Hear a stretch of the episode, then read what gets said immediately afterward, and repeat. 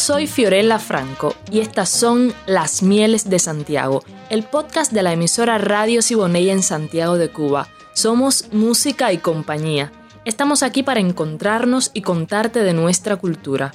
Esta será una dinámica que acercaremos a ti una vez por semana para hablar de casi todo lo que al arte se refiera en Santiago de Cuba y, por qué no, un poco más allá.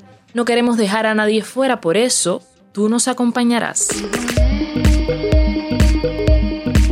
Esta semana estaremos conversando con Orlando González Morales, actor, director artístico de Teatro Calibán y profesor de la Escuela Profesional de Arte y del Instituto Superior de Arte en Santiago de Cuba.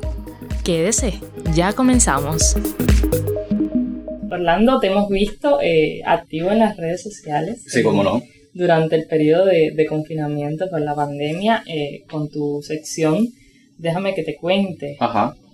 Cuéntame un poquito, a ver. Bueno, eh, para hablar un poco de, los cuentos, de Déjame que te cuente, tendría que hacerte un poquito de historia de cómo, Por favor. De, cómo comenzó todo esto de los cuentos, ¿no? Y fue justamente con el tema del aislamiento en marzo del, año pasado. O sea, cuando empezó todo este tema con, con el COVID, eh, yo ni siquiera estaba en Santiago de Cuba. Recuerdo que cuando empieza, estoy yo por las provincias haciendo captaciones con Corina y me coge todo este proceso que se empiezan a cerrar las provincias, que, o sea, que cuando yo llego a Santiago de Cuba, ya Santiago de Cuba, ese mismo día cierra transporte, cierra todo y no salgo de mi casa. Algo que es muy fuerte para cualquier artista, sentirse en el encierro de, la casa y no, y, no, y no hacer lo que uno hace normalmente, no, no intercambiar con el público. Eh, y bueno, ahí empiezo a, empezamos como todos a vernos por las redes sociales, uno hacía un poema, uno hacía un no sé qué, uno hacía otra cosita. Y empiezan las ideas a surgir es algo que tienen, yo creo que, que tiene muy ventajoso las redes sociales, y es que el alcance que tiene, que tú puedes estar en tu casa y la gente va a ver tu trabajo si tú quieres trabajar, si tú quieres hacerlo. O sea que mientras te mantengas activo, eso va a llegar de alguna manera. Y bueno, lo primero que comienzo a hacer eh, son unos cuentos. Yo conocía unos cuentos de, de, Jorge Bucay, un libro que se llama, justo como el espacio, que como le puse el nombre al espacio, déjame que te cuente, que este libro eh, lo conocí hacía muchos años por un muy buen amigo mío, que la madre se lo había regalado, yo leí el libro, me encantó, pero es de, lo, de ¿sabes? De las cosas que tú tienes en la cabeza y dices, un día esto yo lo, lo voy a utilizar para algo. Porque son unos cuentos excelentes, son unos cuentos, de hecho, él es un psicólogo que escribe eh, y los cuentos van, eh, es como una terapia de, de, un psicólogo con un paciente, es que, de lo que va el libro, ¿no? Y siempre tienen muy buenas enseñanzas para la vida, sobre todo cuentos muy objetivos y muy prácticos. Y bueno, traje de nuevo a mi memoria los cuentos, busqué el texto, lo conseguí y comencé eh, a hacer algunos cuentos de, esto, de, este libro, que fue con lo, primero que yo empecé fueron con los cuentos de, algunos cuentos del libro de Jorge Bucay. Y en el caso, eh, en este caso comencé con El elefante encadenado, que fue el primer cuento que hice, es el primer cuento del, del libro y es el que más me gusta a mí. Yo recuerdo que en ese momento el cuento lo hice leído totalmente. o sea, con mi teléfono y, me grabé y leí. Como mismo me vas a hacer ahora. Como mismo voy a hacer ahora un, un pedacito del elefante, encadenado. del elefante encadenado. Si quieres ahora mismo te lo... Ahora mismo me lo puedes leer para que los que nos estén escuchando puedan también disfrutar un poquito de, de esto que te estás dedicando a hacer en las redes. Dice así. Cuando tenía 5 o 6 años, yo todavía confiaba en la sabiduría de los grandes. Pregunté entonces a algún maestro, algún padre o alguna tía por el misterio del elefante. Algunos de ellos me explicó que el elefante no se escapaba porque estaba maestrado. Hice entonces la pregunta obvia. Si está maestrado, ¿por qué lo encadenan? No recuerdo haber recibido ninguna respuesta coherente. Con el tiempo me olvidé del misterio del elefante y la estaca y solo lo recordaba cuando me encontraba con otros que también se habían hecho la misma pregunta. Hace algunos años descubrí que por suerte para mí alguien había sido lo bastante sabio como para encontrar la respuesta. El elefante del circo no escapa porque ha estado atado a una estaca parecida desde que era muy muy pequeño.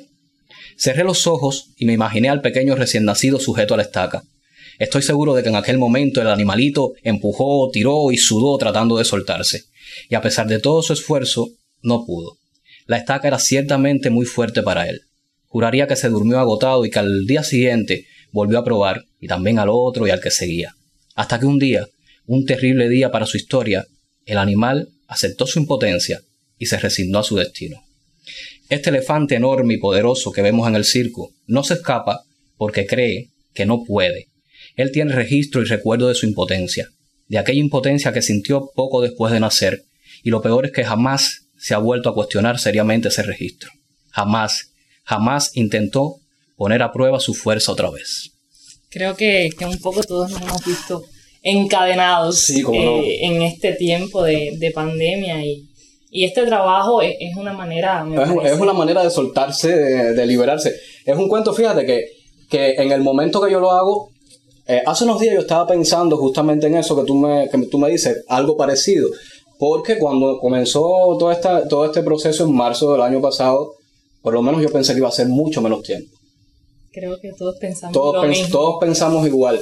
Y entonces, eh, hace unos días yo estaba reflexionando al, eh, con relación a esto y dije, mira qué cantidad de tiempo nosotros tenemos en esta situación eh, que hemos tenido que, que, ponernos fuerte para, para poder mantenernos, porque llega un momento que afecta psicológicamente, que te afecta de, mil maneras y tienes que, tratar de aislarte y cumplir tu labor y, y, tu objetivo social, tu objetivo como, como actor, como artista que en este momento es apoyar a las personas.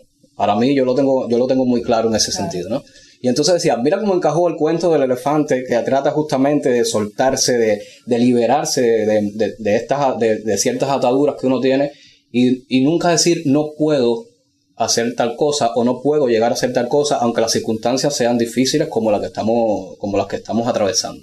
Entonces ha, implicado un reto para ti como artista eh, Sí, sí, como Llegar al público a través de... Sí, porque mira, tiene, eh, con independencia de mi naturaleza, yo no soy una persona de quedarme estático en un mismo lugar eh, o, de una misma, o de una misma manera. Yo empecé, como te digo, empecé leyendo el cuento en el teléfono, pero la segunda vez que yo leí el cuento y me grabé leyendo, yo dije, yo no puedo seguir leyendo, ¿entiendes? Leyendo un cuento en un teléfono que no tiene nada divertido porque eso lo ve, ay, qué bonito el cuento, en algún momento una vez o dos veces, pero ya después cuando tú le pones a la gente todas las semanas, qué sé yo, o cada dos, o dos o tres días, tú compartes un cuento con un teléfono leyendo, es como que... Y entonces empezó a volar mi imaginación y a buscar alternativas. Entre esas alternativas, yo te soy muy sincero, es muy difícil, por ejemplo, yo no había incursionado en el tema de los cuentos eh, nunca, solamente cuando estuve en Elisa, en segundo año de Lisa hay un semestre que se hace cuento cubano. Yo hice un cuento de Dora Alonso, fue el choque que tuve con la narración como tal. Eh, me fue muy bien en Elisa, pero no era algo que yo había explotado normalmente. Mucha gente me dice, ay, qué bonito te queda, qué bien te queda, porque tengo un poco de dominio de la pausa, de, las transiciones, que eso es muy importante a la hora de narrar. Pero, eh, ya te digo, cuento leído no podía hacer y empecé a, buscar. En internet todo aparece. Eso no es un secreto, ahí lo encuentras todo, absolutamente todo. Y dije, tiene que haber algo para yo poder, mm, para quitarme el teléfono de la mano.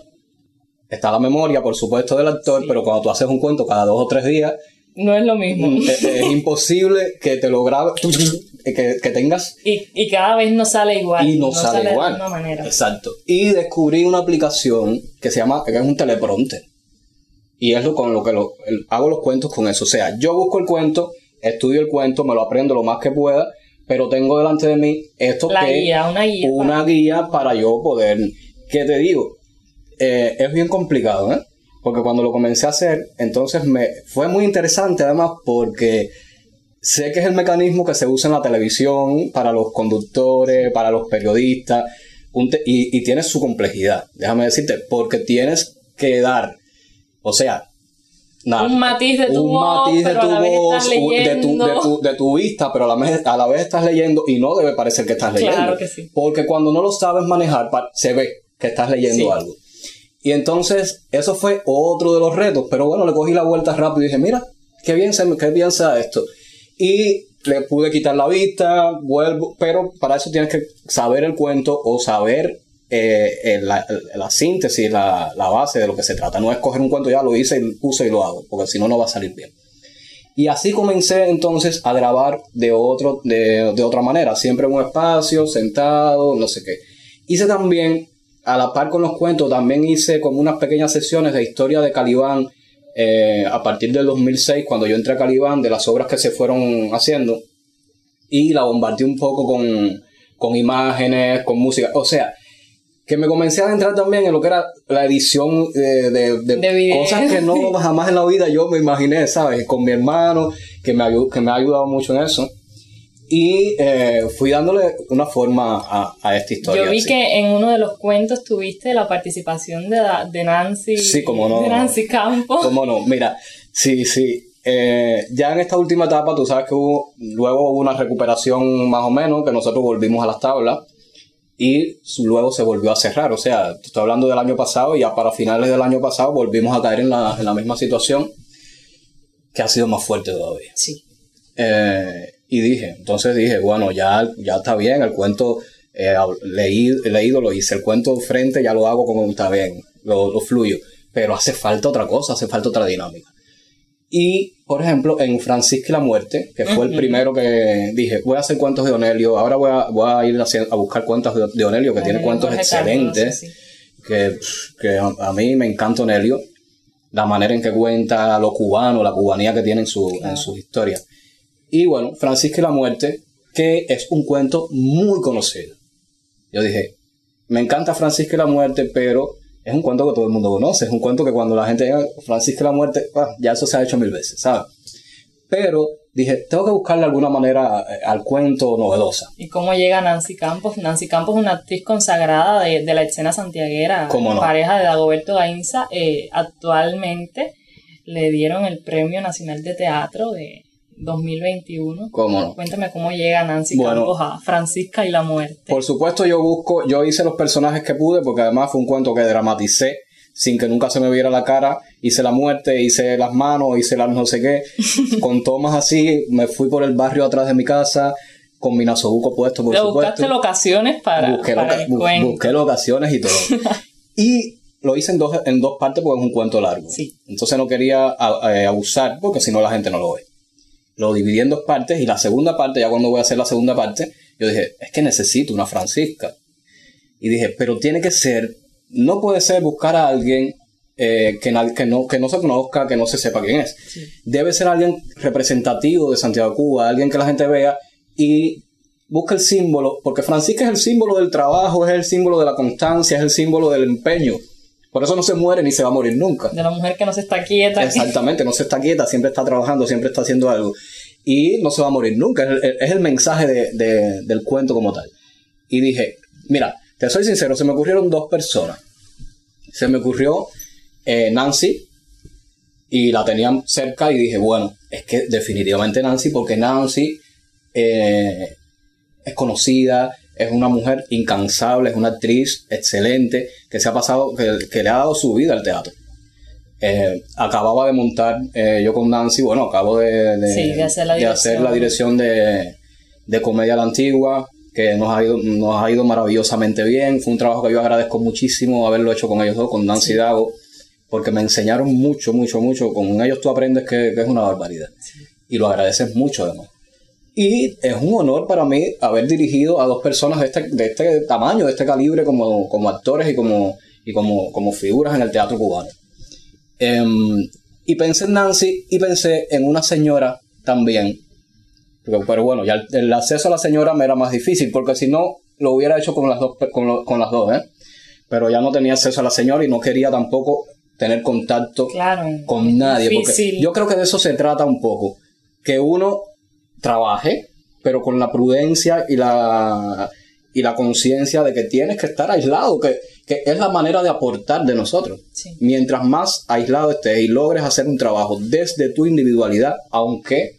Donde eh, puedas cuidar al público y te puedas Exactamente, cuidar como aunque vincules a otras personas, como es el caso de Nancy en Francisco y la muerte, yo le dije, Nancy, necesito tal cosa así, así, así. Yo nunca vi a Nancy, Nancy me lo, me lo envió. Se lo grabó en su casa. Se lo grabó en su casa me lo envió, yo lo revisé y le dije, perfecto, esto está, esto está, esto está espectacular. Y así lo hicimos. Bueno, y la otra persona, pensé en una señora que trabaja en el Fontano, que es una señora muy viejita, muy viejita, muy viejita, que lleva años de años de años, que para mí es una figura de Santiago Cuba también. Como mismo fue Berta la, la, pregonera. Yo creo que esa, esa señora es una de las figuras que tiene Santiago Cuba, que todo Santiago lo conoce porque desde que yo era un niño, y ya tengo unos añitos, que iba al Fontana y yo veía a esa señora y ya era, ya era vieja, ¿eh? Sí. O sea, Es muy ancianita, pero se ve muy muy ancianita, activa. siempre está activa con la bandeja llena de cosas, no sí, sé que qué. te da miedo verla. ¿Cómo no? Y yo pensé en Nancy y pensé en esta señora. Porque me parece que son ejemplos de constancia y de, de trabajo ahí arduo. Y bueno, así lo hice. Incluí a Nancy en Francisca y la muerte. Me encantó el resultado porque además fue un cuento que gustó mucho. A la gente le ha gustado mucho. Y nada, un, un gustazo haberlo hecho. Y por, el, por, el, por la onda de Francisca y la muerte he seguido trabajando Sí. a veces más, a veces menos, a veces lo hago más, más tranquilo, a veces lo hago más, a veces me pongo más creativo y me voy entonces por los montes con un crío y con no sé qué más y voy bombardeando ahí con, con esas ideas. Pues qué alegría, Orlandito, haberte tenido como primer invitado. Ah, muchas gracias, de este un honor para podcast, mí. Las Mieles de Santiago, donde poco a poco iremos conociendo de- del quehacer de los artistas de, Claro de la que sí. provincia. Y, y yo creo que nos vamos a quedar pendiente de otro episodio para hablar de tu labor como sí, seguro, profesor encantadísimo. de la Escuela Profesional de Arte y de la, de la Escuela... Sí, eh, mira, eh, ahorita yo te decía algo ya para, para, para cerrar, para no extenderme tampoco. Sí. Sí, eh, y es justamente que ahora que me hablas de la escuela, no, quer- no quiero dejar pasar por alto lo de la escuela porque eh, se- eh, la escuela ha hecho un trabajo, está haciendo un trabajo muy complicado, muy complejo también con los estudiantes porque tienes que llevar eh, la revisión de, de- de sus trabajos eh, online. O sea, en dependencia de las teleclases que se están programando, ver- cuidar que el muchacho Que no esté es lo viendo. mismo que, que materias teóricas, sino Exact- son materias Exactamente, prácticas. es muy complejo, es muy complejo, pero hasta este momento todos los maestros que yo tengo en el claustro se han enfocado en, en ese trabajo y, eh, a ver, que yo hemos hecho grupos de WhatsApp, todo el mundo está compartiéndolo, todo el mundo está eh, viendo el intercambio que hay. Está Tere que está haciendo un trabajo espectacular con los Sí. muchachos, Dailén, está Karina, está Rodolfo. O sea, que, que hay un intercambio bueno en, la- en las redes para tratar de eh, guiarlo lo más que se pueda, por una vez que se incorporen, poder tener un trabajo, eh, aunque sea la parte teórica, vencida. Y poder llegar a algo porque es muy complejo. Y en ese sentido de las redes, la escuela yo creo que, que- que se ha movido bastante. Entonces vamos a dejar eso así. Sí, como no. Eh, como para que quede la expectativa para conocer un poco más sobre el trabajo de, de Orlando González Morales en, en- como profesor de la, de la Escuela de Actuación. Ha sido un placer para un placer mí. para mí. Muchas gracias, Orlando. Gracias a ti, mi amor.